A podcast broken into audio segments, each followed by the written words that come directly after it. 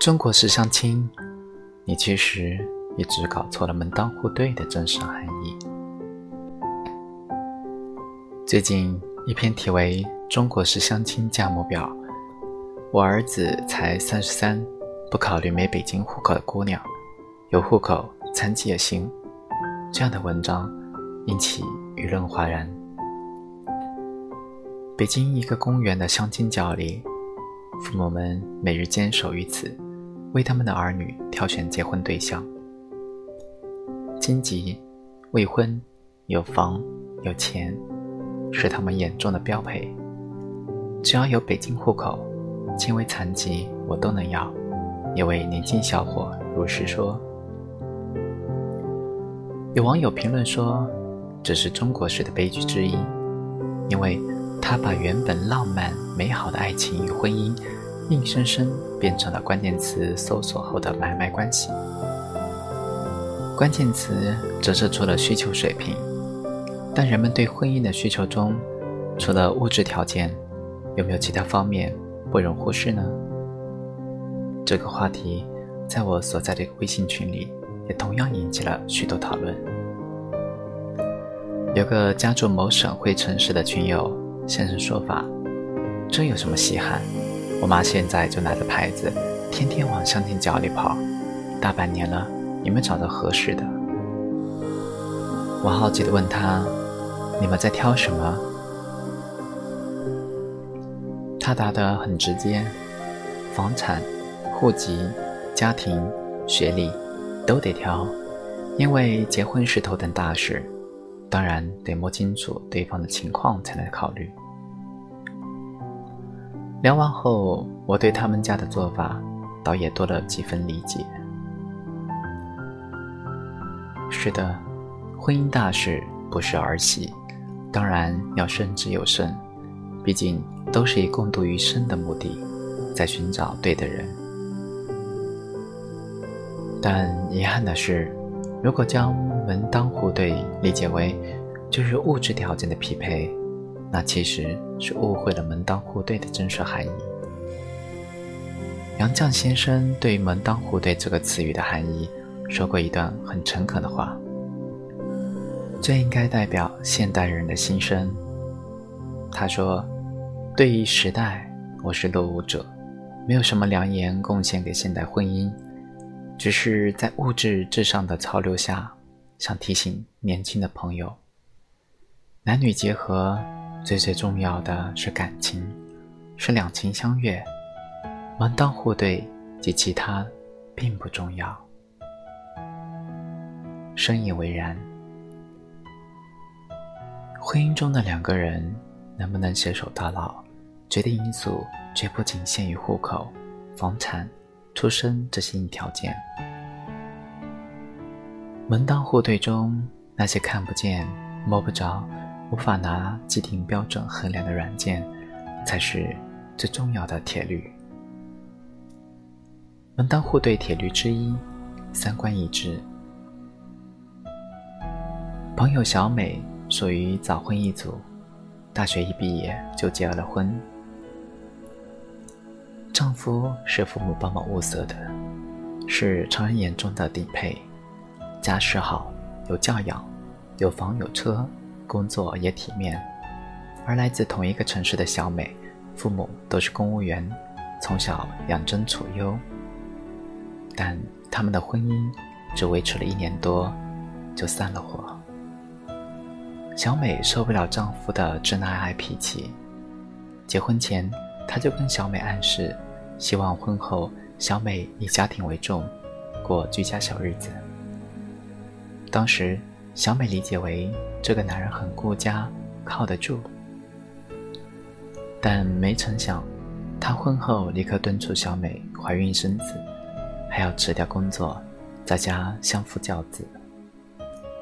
那一年，小美才二十三岁，正值青春年华的小美，虽然接受父母的安排，早早结婚成家，但她的心中。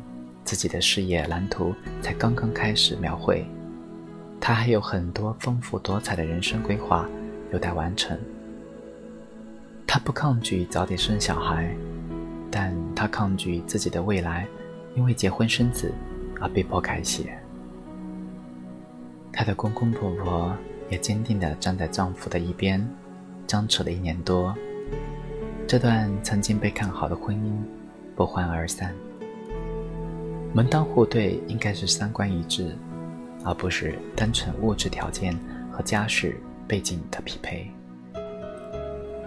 一个人的人生观、价值观和世界观，深根于原生家庭，成型于生活阅历，很难改变。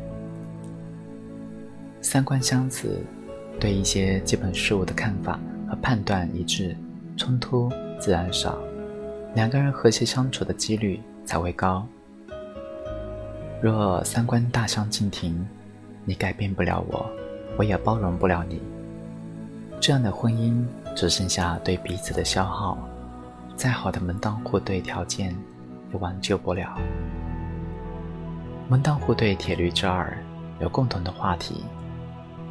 刘震云在《一句顶一万句》中说过：“一个人的孤独不是孤独，一个人找另一个人，一句话找另一句话，才是真正的孤独。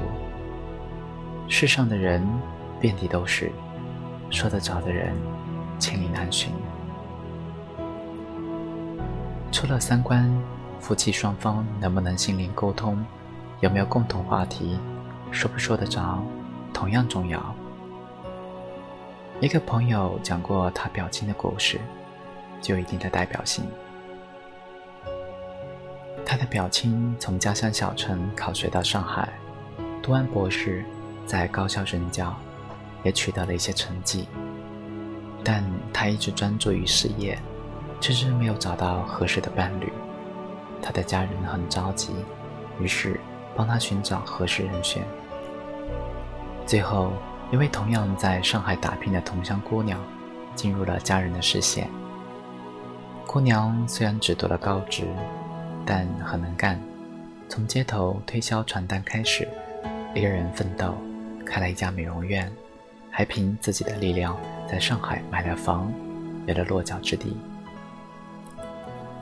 论经济条件，两个人旗鼓相当；论家庭背景，也有颇多相似之处，于是他们走到了一起，结婚生子，过上了按部就班的生活。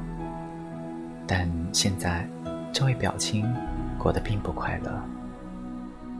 他经常抱怨和妻子两个人无话可说，他的生意话题他参与不进去，而他的教学科研，他听得似懂非懂。刚开始。两个人还能吵吵嘴，后来只剩下了沉默。生完孩子后不久，两个人就开始分房睡，屈指可数的夫妻生活早已经变成了例行公事。这样的婚姻真的应景了那句话：“大伙过日子。”这样的日子，貌合神离，在将就和妥协中得过且过。因为物质上的相配比不过心理上的契合。门当户对铁律之三，良好的感情基础。说起门当户对，有人肯定会拿老祖宗的千年古训说事。没错，门当户对的观点和做法自古就有，曾经中外通用。在阶层分明。等级延伸的时代，受认知和意识所限，古人拿门当户对作为婚姻筹码，并通过它延续等级和阶层划分，保护自己的利益。但年代和社会环境已经大不相同，古人的那一套标准，并不一定适用于今天。在新加坡工作的时候，有一天，一位印度同事突然说。我要回去结婚了。我们说恭喜的时候，他却流露出几分无奈。其实没有什么惊喜的。我看了他的照片，长得比我还结实。原来他的未婚妻是绝对的父母包办婚姻，连面都没见过。这种形式在印度一些地方至今盛行。这样的婚姻会不会幸福，能不能长久，我们不能妄下定论。但没有任何感情基础的两个人，在婚姻中，在锅碗瓢盆的细碎生活中，所经历的磨合与摸索，比别人多得多，则是不难想象的。如今，公园相亲角的父母们正在做着同样的事情。纵然我们要承认，父母的经验之谈总有他们的可取之处，但事实上，父母的选择毕竟是他们那一代人的经验折射。社会在日新月异的进步中，年轻一代早已经以十年、五年作为划分年龄代沟和不同认知群体的方式。若还坚持用几十年前的陈旧观点和做法来主导儿女的幸福，那就变成了抱残守缺、目光短浅。而且不难想象，这种将婚恋市场作为菜场的父母，即使遂了心愿，找到了匹配的人选，他们的功利和世俗心态就会到此为止吗？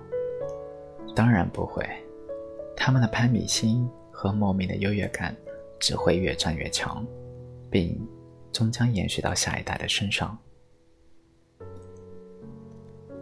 今时已不同往日，现代人的婚恋若要讲究门当户对，当的应该是爱情，对的应该是三观和修养。有爱情滋养的两个人，三观一致，步调协调，纵然面对生活艰辛，也能同心协力，过上属于自己的幸福生活。